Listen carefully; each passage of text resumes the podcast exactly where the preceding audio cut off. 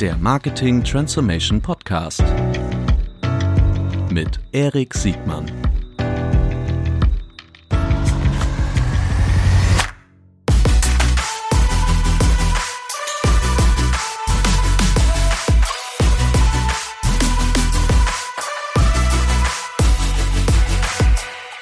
So, herzlich willkommen mal wieder zum D3Con Podcast. Äh, heute sitzen wir mal wieder zu dritt hier zusammen. Äh, freundlicherweise ist Erik Siegmann wieder dabei als Co-Host und Mitveranstalter äh, sozusagen, weil wir auch wieder co-produzieren mit dem Marketing Transformation Podcast. Ja, herzlich, herzlich willkommen. willkommen auch zum Marketing Transformation Podcast. Schön, dass wir wieder hier so in trauter Runde zusammensitzen dürfen.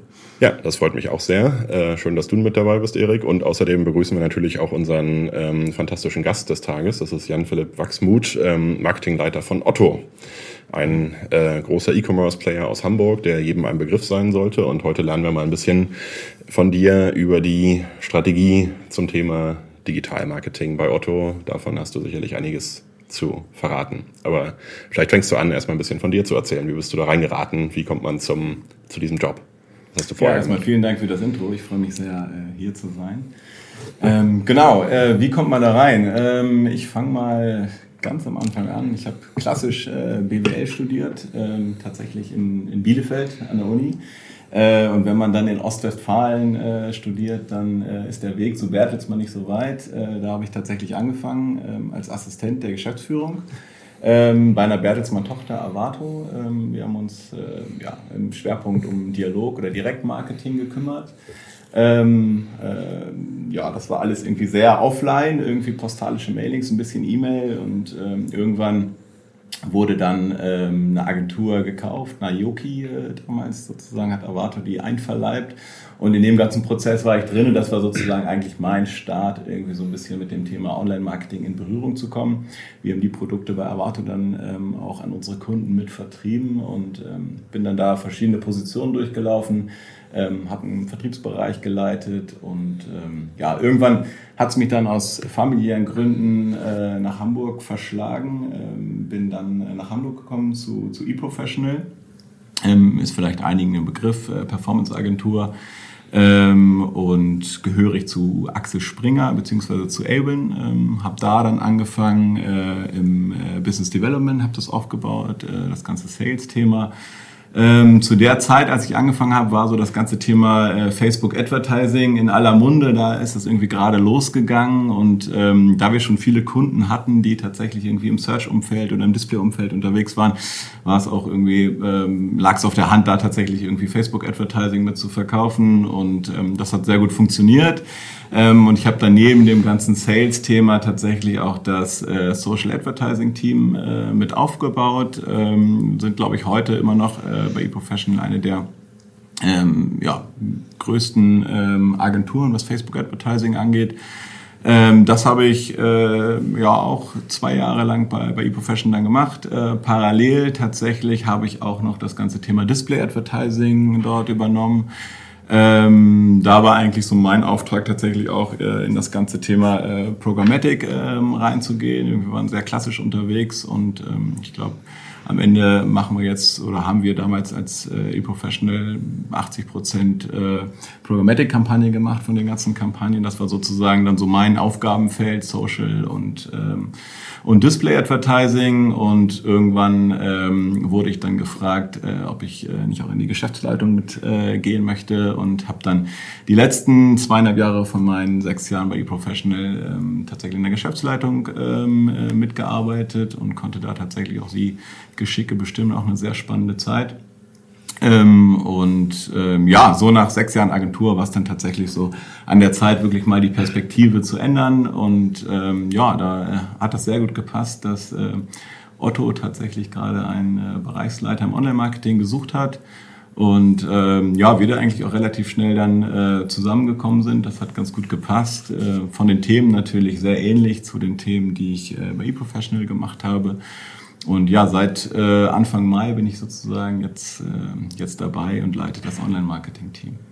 Sehr gut. Jetzt bist du ja sozusagen noch, noch ganz frisch, unverbraucht. Otto ist ja ein Unternehmen, was ähm, sich in den Jahren stetig gewandelt hat und sich weiterentwickelt hat. Ne? Vom, vom ehemaligen Weltmarktführer des, des Universalversandhandels als Gruppe bis zum äh, Spezialisten in vielen Marken. Und ähm, kannst du uns äh, noch ein bisschen so einen Ausblick äh, geben oder erstmal einen Einblick, wo Otto heute steht im, im E-Commerce und was so die, die Pläne und Strategien für die Zukunft sind? Ja, sehr gerne. Also ähm, das war tatsächlich auch ein Grund, äh, warum ich gesagt habe, ich finde die Aufgabe sehr spannend. Ähm, Otto hat jetzt, äh, ist jetzt dieses Jahr 70 Jahre geworden, also hat schon einige Jahre äh, auf dem Buckel und ich glaube so, ähm, der erste, der erste große Wandel war dann wirklich vom, vom Versandhändler zum, zum E-Commerce-Unternehmen. Das ist ja tatsächlich irgendwie schon passiert in den letzten Jahren. Also heute über 90 Prozent aller, ähm, aller Umsätze, die wir machen, sind halt ähm, online. Das ganze Kataloggeschäft, wo ja letztes Jahr, glaube ich, noch die große Meldung war, der letzte Katalog wird irgendwie eingestellt. Das war, glaube ich, jetzt über Jahre schon tatsächlich ein Thema, was gar nicht mehr äh, so riesig war. Ähm, das heißt, ähm, Otto ist seit langem wirklich schon einer der, äh, der großen großen E-Commerce-Player. Und ähm, ja, was jetzt tatsächlich sehr spannend wird, ist, dass Otto zur Plattform wird. Ähm, das heißt, ähm, wir sind aktuell dabei, wirklich in vielen IT-Projekten äh, dieses Thema zu stemmen, so dass wir dann im nächsten Jahr ähm, ja, äh, ab dem zweiten Quartal wird es dann losgehen. Wir sind jetzt schon den ersten Tests, dass wir dann wirklich zur, äh, zur Plattform werden und dementsprechend auch andere Partner auf äh, otto.de lassen und die darüber dann tatsächlich verkaufen dürfen. Also momentan startet das irgendwie mit 200 Partnern.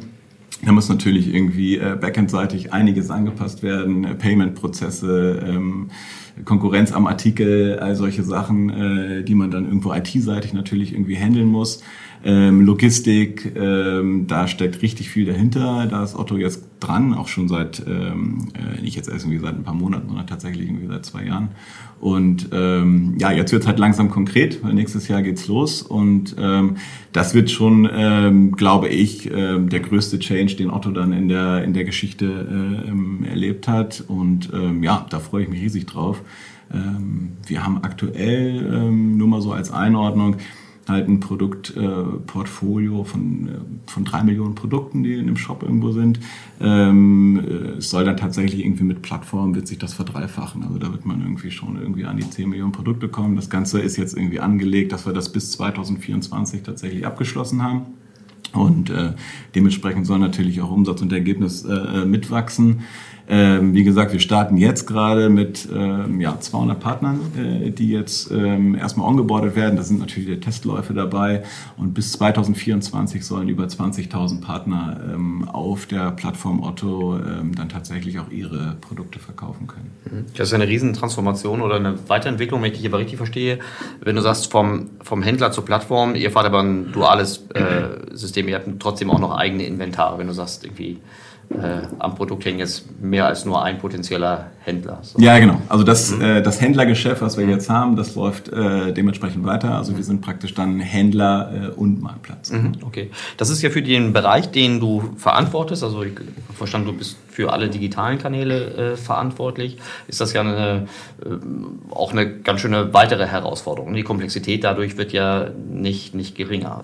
Kannst du so ein bisschen kurz so Einblicke in deinen, in deinen Marketingmaschinenraum geben, wie der, wie der aufgestellt ist und wie ihr organisiert seid? Mhm.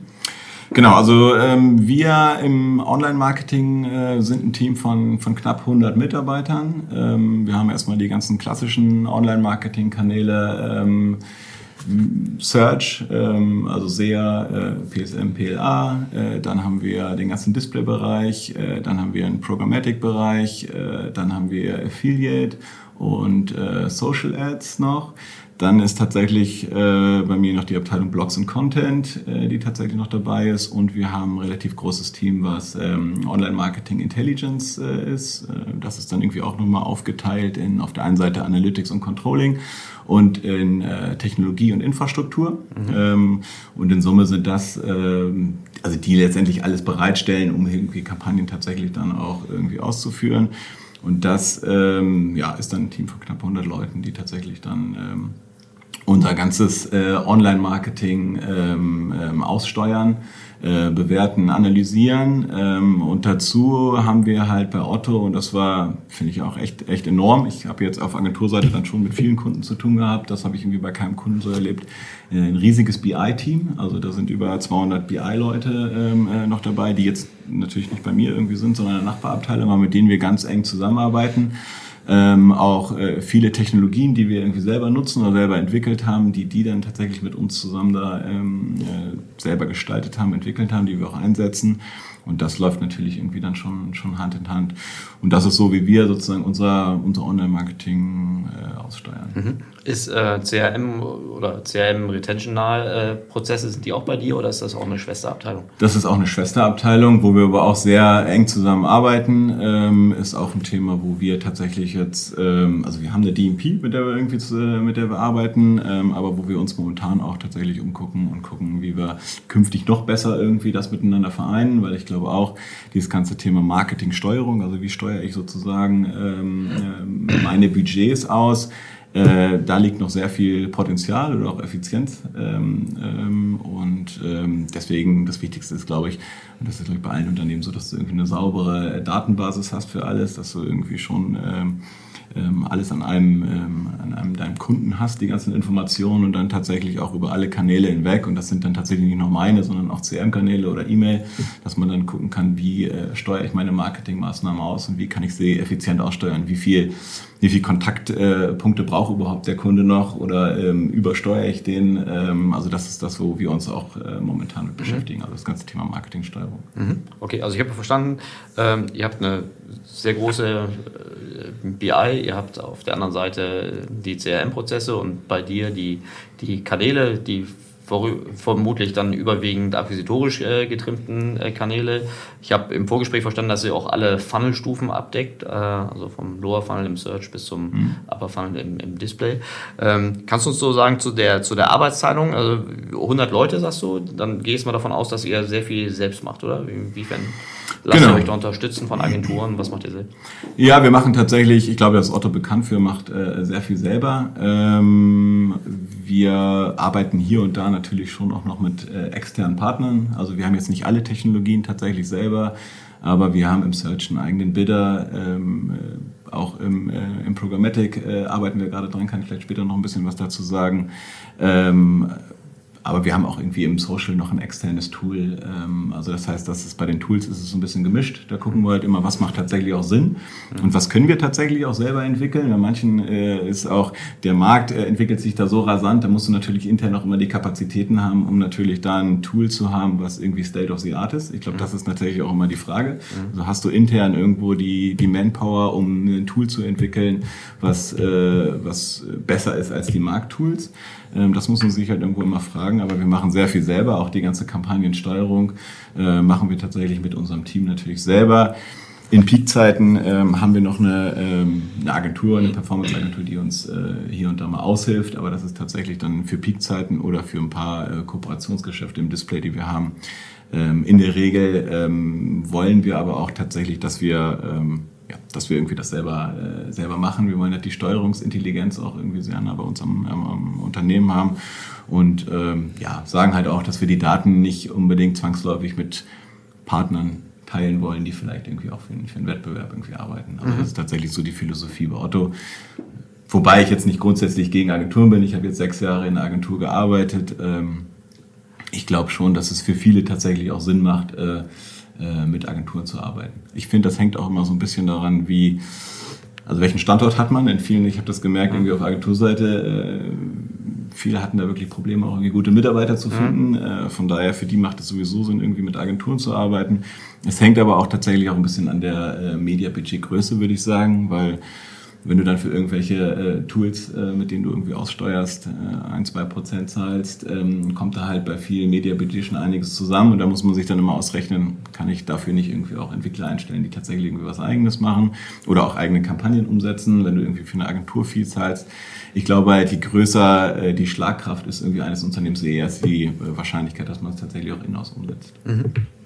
Wenn man das denn hinkriegt, ne? Also das wäre jetzt auch nochmal so meine Frage ja. gewesen. Du hast ja mit deinem Hintergrund äh, eine ganz gute Erfahrung dazu, kennst Agentur, äh, das Agenturthema, die Agenturperspektive ganz gut und jetzt eben auch die Konzern- und, und werbetreibenden Perspektive. Ne? Äh, dazu kommt ja wahrscheinlich noch, dass es nicht selbstverständlich ist, dass man die Ressourcen und Kapazitäten in-house hat, von denen du auch ja gerade schon gesprochen mhm. hast. Ne? Dass du zum Beispiel Entwickler hast, die irgendwelche Tools selber bauen, ist ja nicht selbstverständlich. Das scheint ihr so halbwegs zu haben, aber sicherlich auch nicht in unbegrenztem Maß. Ne? Und dass ihr eben auch das Know-how in-house habt, ähm, kriegt Otto auch eher hin, weil ihr jetzt schon seit 20 Jahren auch irgendwie oder sogar noch ein bisschen mehr, glaube ich, ne, erfolgreich E-Commerce macht. Ähm, das gilt hier auch nicht für jeden BASF oder so, mit dem man es äh, ja. sonst vergleichen würde. Ne? Die sind halt noch viel stärker darauf angewiesen, mit Agenturen zu arbeiten, weil sie genau. gar keine Chance haben, in-house so ein Know-how aufzubauen. Genau. Also das stimmt. Also du musst natürlich in-house das Know-how haben, sonst macht es keinen Sinn. Und ich bin auch nicht irgendwie grundsätzlich gegen externe Tools. Man muss das irgendwo immer benchmarken und mhm. irgendwie auf die KPIs schauen. Wir gucken auch immer wieder irgendwo externe Tools an, ähm, ob das irgendwie nicht Sinn macht, irgendwie das tatsächlich irgendwie ähm, extern zu vergeben oder machen wir es intern. Ähm, auch im ganzen Search ist es so, dass wir natürlich irgendwo einen eigenen Bidder haben, äh, mit dem wir, der richtig gut ist. Ähm, aber trotzdem testen wir irgendwie auch mal äh, Smart Bidding bei Google, ähm, äh, weil das halt einfach mal äh, Nutzersignale sind, die auch trotz einer guten BI-Abteilung, äh, die man einfach nicht hat. Das muss man irgendwie fairerweise sagen. Das sind halt Nutzersignale, da kannst du die beste BI-Abteilung hinsetzen, wenn diese Signale nicht da sind dann äh, wird es halt schwierig, aber da laufen halt immer mal wieder mhm. Tests. Das ist ja vermutlich auch ein Luxusproblem. Also eigene Technologie ist ja auch etwas, wenn man irgendwie zu den Top 3 oder Top 5 der, der deutschen E-Commerce-Unternehmen gehört, ähm, dann kann man sich sowas leisten. Also das kannst du auch zwischen der BASF und Otto äh, ist das gar nicht so trivial, eigene Technologie auch wirklich sinnvoll einzusetzen. Ne? Das, äh, aber das ist ganz interessant. In eurer Größenordnung ähm, macht das sicherlich in, in vielen, also ihr könnt es ja auch testen. Ne? Ihr ja. Ja, es gibt ja keine Knappheit an Technologie, oder? Nee, nee, nee definitiv nicht. Sehr gut. Die, ähm, wollen wir zum Programmatic äh, kommen oder hast du noch in den anderen... Ich, ich hatte noch ein so ein bisschen allgemeineres Thema vorweg ja. kurz, wenn das okay ist. Und zwar äh, würde mich mal deine Meinung interessieren. Du hast ja vorhin auch davon gesprochen, dass du bei eProfessional auch äh, sehr stark in dieser Welle drin warst, in der so das Social Advertising und Facebook mhm. und äh, Instagram sicherlich auch aufkamen. Das ist ja gewissermaßen so die letzte große Verschiebung von Budgets zwischen Digitalkanälen gewesen, ne? dass da irgendwie Budget aus dem Display und vielleicht auch teilweise aus dem Search irgendwie dahin floss. Das ist ja jetzt auch schon ein paar Jahre her. Ne? Ähm, wie siehst du aktuell, siehst du aktuell noch Veränderungen in der Gewichtung der verschiedenen Kanäle oder ist das jetzt irgendwie seit einiger Zeit so relativ stabil, zum Beispiel bei, bei euch jetzt bei Otto oder vielleicht auch bei anderen aus der Vergangenheit? Gibt es da noch irgendwo einen Trend, wo du sagst, Display nimmt wieder stärker zu, weil es irgendwie neue Themen gibt, die gut funktionieren oder gibt noch irgendwie, mhm. fließt irgendwie Geld in Influencer? Das ist ja vielleicht das Einzige, was jetzt nochmal in den letzten Jahren neu dazugekommen ist. Ne? Ist das bei euch so relevant? Hm, also ich glaube, so den tatsächlich großen signifikanten Shift war tatsächlich so, als die äh, Plattform Facebook dann irgendwie ähm, ähm, auf den Markt gekommen ist, wo wirklich da tatsächlich nochmal irgendwie äh, auch in relativ kurzer Zeit viele Budgets reingelaufen sind. Mhm. Ich glaube, was tatsächlich auch nochmal ganz spannend ist, ist, äh, es kommt auch darauf an, was man für eine, ähm, für eine Kundenstruktur hat, aber äh, ist das ganze Thema Retail Media, äh, wo ähm, nochmal äh, Budget äh, wirklich reinläuft. Ich glaube, das ist das, was irgendwie stark wächst. Ähm, in diesem ganzen Kontext äh, Plattform, Otto wird zur Plattform, Plattform ist es natürlich auch so, dass ähm, Otto da auch dran gedacht hat. Und, äh, ja, sagen, da gab es noch eine weitere Verschiebung, die du gerade erwähnt hast, ne? die von nach Facebook kam noch Amazon als äh, ernstzunehmender Publisher. Das, das ist Publisher, komplett an uns vorbeigegangen. der vermutlich ein Publisher, mit dem wir nicht so richtig gut zusammenarbeiten können. Nein, da arbeiten wir natürlich nicht mit zusammen, aber wir haben halt eine eigene, die Autogroup Media gibt's ja. ja noch, oder uns heißt Inter Retail Media Unit, die wir jetzt äh, tatsächlich da äh, in dem Kontext mit den ganzen Partnern, die wir aufbauen, ähm, werden wir da natürlich auch noch diverse Produkte irgendwie an den Markt bringen. Und äh, wenn man dann irgendwann erstmal äh, wirklich eine gewisse Anzahl an ähm, an fremden Partnern bei uns auf der Plattform hat, dann werden natürlich auch so Produkte wie Sponsored Product Ads äh, und sowas auch bei uns äh, geben. Und das sind tatsächlich nochmal natürlich auch eine Verschiebung von, äh, von Budgets, äh, die auch dahin gehen. Ansonsten große Verschiebungen, äh, wie es jetzt damals war, sehe ich jetzt aktuell nicht. Also es wird immer mal wieder irgendwie viel getestet, aber ähm, das ist nicht so, dass, äh, dass man da jetzt eine riesige Verschiebung hat. Okay, cool. Ja, total interessanter Punkt. Ne? Die, äh, die, äh, dass diese Plattformen natürlich dann äh, Publisher und, und Advertiser in, in einem sind. Das äh, hm. bringt ja. eine ganze Menge an Paradigmenwechsel ja. Äh, mit sich. Aber super spannend. Die, ähm, die, wollen wir ein bisschen in die, in die Programmatic-Welt einsteigen, wie ihr da aufgestellt äh, seid und wie, wie auch so eure Erfahrung ist. Ich habe so aus, dem, aus deinen Ausführungen gerade so gehört, äh, dass ihr beide Welten habt, dass ihr sozusagen so eine Art Private Deals oder Direktbeziehung äh, habt und dass ihr euch in der freien Wildwaren ja. programmatischen Welt auch bewegt. Ja. Äh, Erzähl doch mal ein bisschen, was sind so deine Erfahrungen? Genau, ähm, also grundsätzlich äh, kann ich vielleicht mal sagen, ich bin schon äh, großer Fan äh, vom Programmatic Advertising. Ich glaube, das ist auch die Variante ist, wie sich der Display-Einkauf äh, künftig gestalten wird und das nicht nur irgendwie im Display, sondern tatsächlich auch in anderen Channels. Also äh, Digital Out of Home, äh, TV wird irgendwann auch soweit sein. Ich glaube, das ist schon die Zukunft. Wann das jetzt genau kommt, kann ich natürlich nicht sagen. Also von der, von der Einkaufslogik her ist das schon das, woran ich glaube. Ähm, das, warum wir auch noch viele Direktkooperationen haben, ähm, ist halt, ähm, dass nicht immer die KPIs, und das habe ich zu Agenturzeiten auch schon gesehen, die KPIs das widerspiegeln, was sie eigentlich müssten. Ja, eigentlich sagst du ja, du gehst viel gezielter raus, du hast irgendwie ganz viele First-Party-Daten, äh, Third-Party-Data, die du irgendwie anreichern kannst und damit müsstest du ja eigentlich bessere Ergebnisse erzielen können, als wenn du irgendwie das Oldschool-Geschäft irgendwie noch machst. Ist aber oftmals nicht der Fall, äh, muss man sagen. Und das hat äh, verschiedenste Gründe. Ein Grund ist mit Sicherheit auch das ganze Thema äh, Transparenz. Ähm, also was man schon sagen muss, ist, dass in dem ganzen Programmatic-Geschäft im Gegensatz zu dem Geschäft, wie es früher war, wo man mhm. irgendwie direkt äh, das Geschäft mit dem Publisher gemacht hat und den Hörer in die Hand genommen hat und eingebucht hat, ist es halt jetzt so, dass wir irgendwie schon viele Intermediäre dazwischen haben. Ne? Wir haben irgendwie viele Parteien, die irgendwie auch ähm, verständlicherweise ähm, von dem einen Werbeeuro auch ihre paar Cent abhaben wollen. Und ähm, das ist in Summe dann so, äh, dass man sagen muss, dass die KPIs oftmals ähm, gar nicht so viel besser waren als bei irgendwelchen Direktgeschäften. Das muss man äh, fairerweise sagen. Das sage ich jetzt wirklich jetzt auch aus äh, Agenturhintergrund. Mhm. Und ähm, genau. Ist der Grund für diese, du hast gerade gesagt, da gehen halt viele Euros auf dem Weg verloren. Ist das aus deiner Sicht eher Ineffizienz oder auch Fraud? Ich glaube, das ist äh, grundsätzlich hauptsächlich, hauptsächlich erstmal, dass da äh, beides. Also das ist halt so, dass, glaube ich, der viele Advertiser, die auch mit Agenturen arbeiten, dann vielleicht auch gar nicht genau wissen, was da irgendwie passiert, bis der Werbeeuro dann am Ende irgendwie da ankommt. Dann hast du halt viele, die sich da einschalten. Ähm, Fraud ist halt die Frage, wo du einbuchst. Ähm, ich glaube gar nicht, also ich kann gleich ein bisschen was erzählen, wie wir das aufgebaut haben. Wir haben mit Fraud irgendwie gar nicht so ein Riesenproblem. Mhm.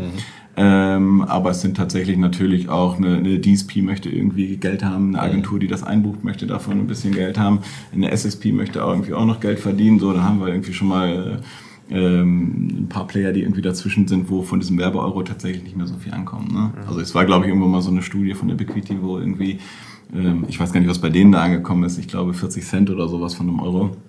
Ähm, äh, ja, und irgendwo, vielleicht sind es nicht 40 Cent, aber mhm. es geht auf jeden Fall ähm, schon relativ viel verloren. Und das musste erstmal überkompensieren mit, äh, mit besseren Daten und einer gezielten Aussteuerung. Mhm. Genau. Ich glaube, Flo Heinemann hat das mal die überladene Wertschöpfungskette äh, genannt, ne? weil so mhm. Technologie, aber auch Dienstleister drin hängen, die ja teilweise auch ohne böse Absicht äh, äh, sich ihren Teil rausschneiden. Umgekehrt mhm. in der alten Welt gibt es halt auch viele Arbitrage-Effekte, die garantiert keinen Mehrwert bringen. So.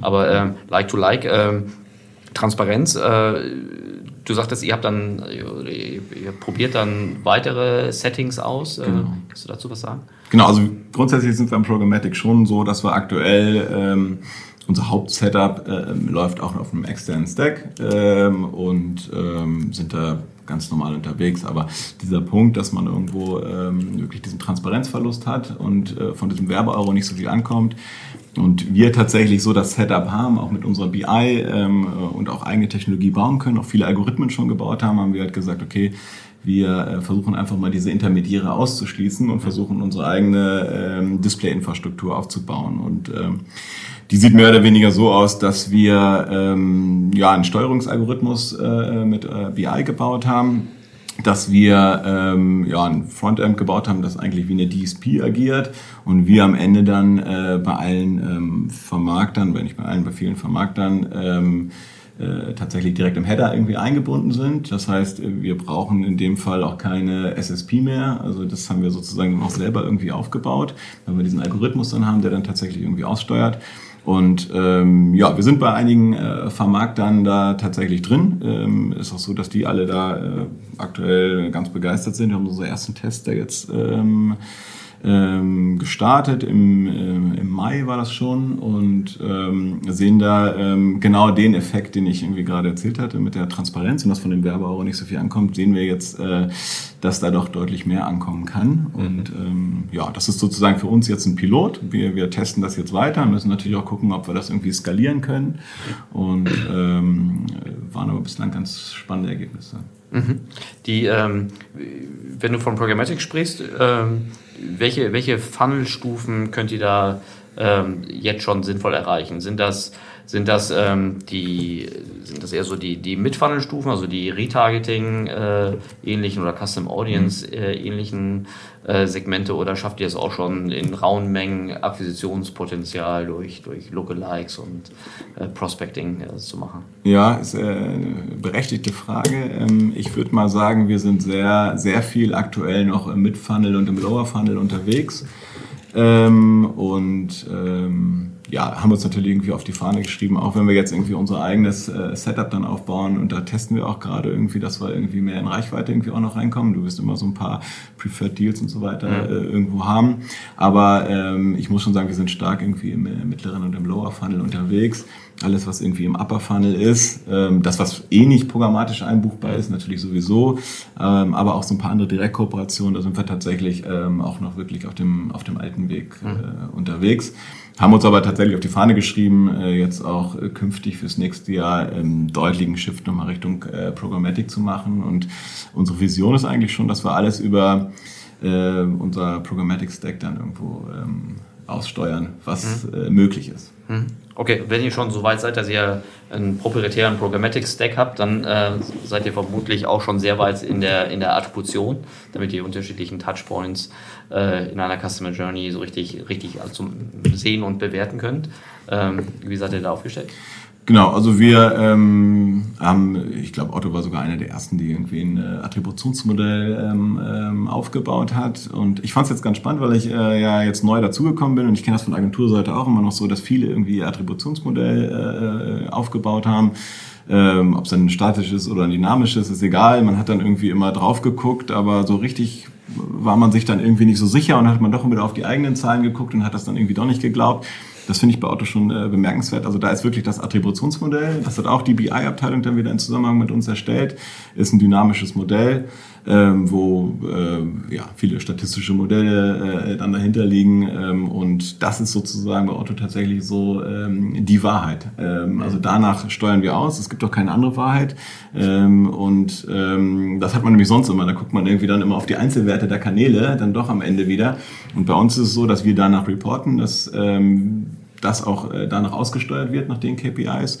Und ähm, da im Performance Marketing steuern wir wirklich aus und gucken, ähm, wie viel Werbeeuros geben wir aus und wie viel tatsächlich Ergebnis äh, holen wir irgendwie mit den Werbeeuros wieder rein. Und das ist dann praktisch, also ähnlich irgendwie wie ein, wie ein Target ROAS. Ähm, ähm, danach steuern wir sozusagen aus. Und mhm. da ist sozusagen unser Attributionsmodell wirklich so unsere Wahrheit. Mhm. Okay, so Target ROAS, das ist ja eine, eine transaktionsbasierte äh, Kennzahl. Wie, wie gut könnt ihr das dann schon auf, auf Kundenwerte korrelieren? Genau, also das ist, äh, das ist eigentlich auch das, was auch noch so als, als Aufgabe vor uns liegt. Wir haben tatsächlich auch noch viele ähm, Branding- und äh, Reichweiten, mhm. äh, Reichweitenkampagnen, die aktuell noch äh, ja, separat betrachtet werden. Ähm, und ähm, das ist eigentlich das, wo wir künftig hin müssen. Also wir arbeiten momentan auch dran, dass wir tatsächlich neben diesem ganzen Thema Marketingsteuerung auch gucken, dass wir unser Attributionsmodell nochmal äh, überarbeiten und dahingehend anpassen unsere Vision ist so ein bisschen, dass man wirklich sagt, man steuert äh, tatsächlich auf einen, äh, auf einen Kundenwert am Ende irgendwie mhm. aus. Ne? Weil ansonsten ist es halt immer schwierig, gerade mit den äh, Kampagnen, die so ein bisschen eher ein mittel- bis langfristiges Ziel mhm. haben, also alles, was eher so im, äh, im ähm, im Upper Funnel ist, das ist halt irgendwie schwierig, äh, schwierig da reinzubekommen. Und das ist das, wo wir uns gerade Gedanken zu machen, wie wir irgendwie mehr von diesem ähm, äh, Return on Ad Spend wegkommen und tatsächlich irgendwo ähm, auf, den, auf den Kundenwert kommen.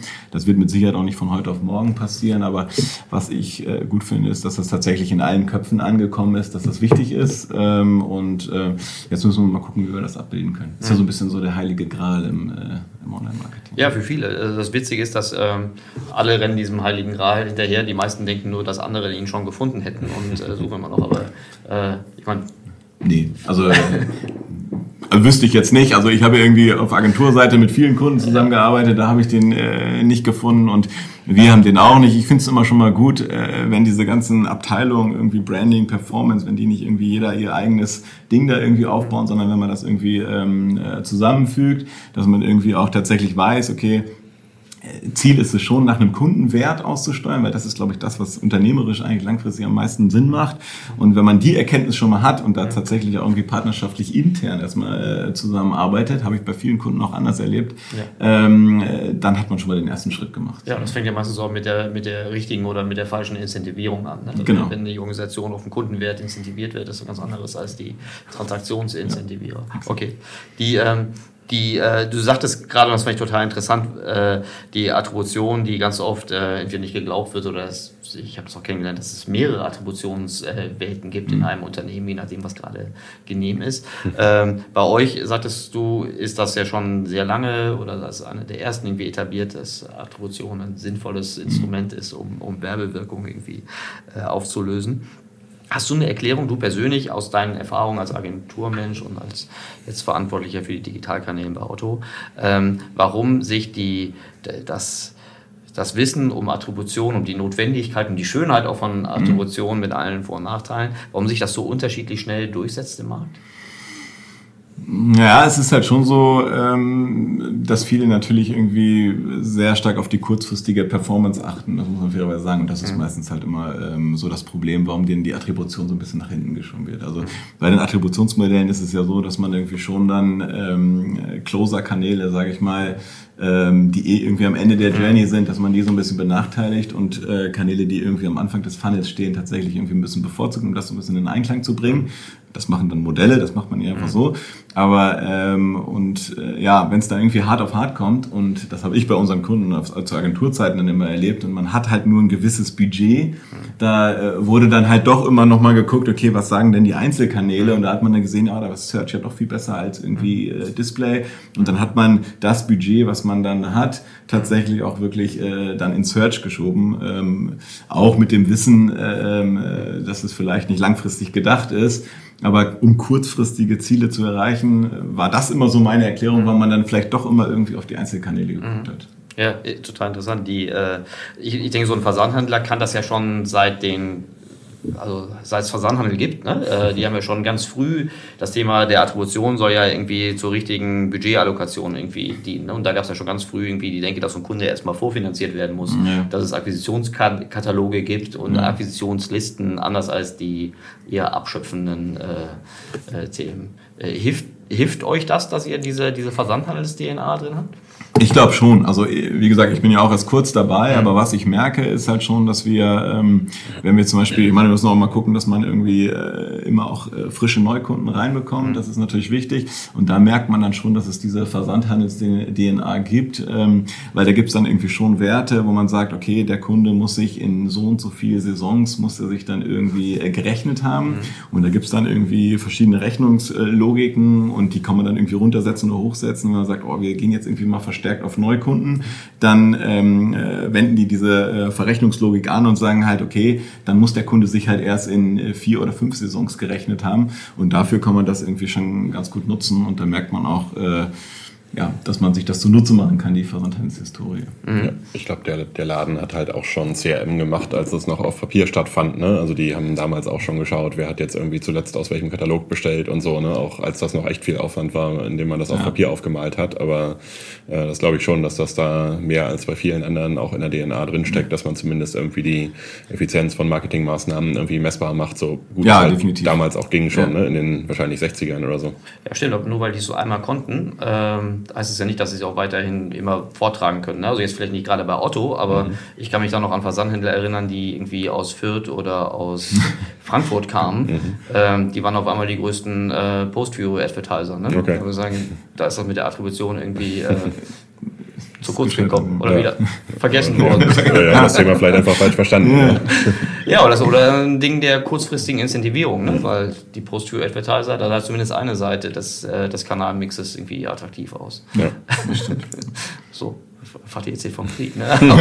das ist noch keine zehn Jahre her. Das darf man nicht vergessen. Also Versandhandel ist ja noch gar nicht so lang in dieser, in dieser äh, Digitalisation ist, ja.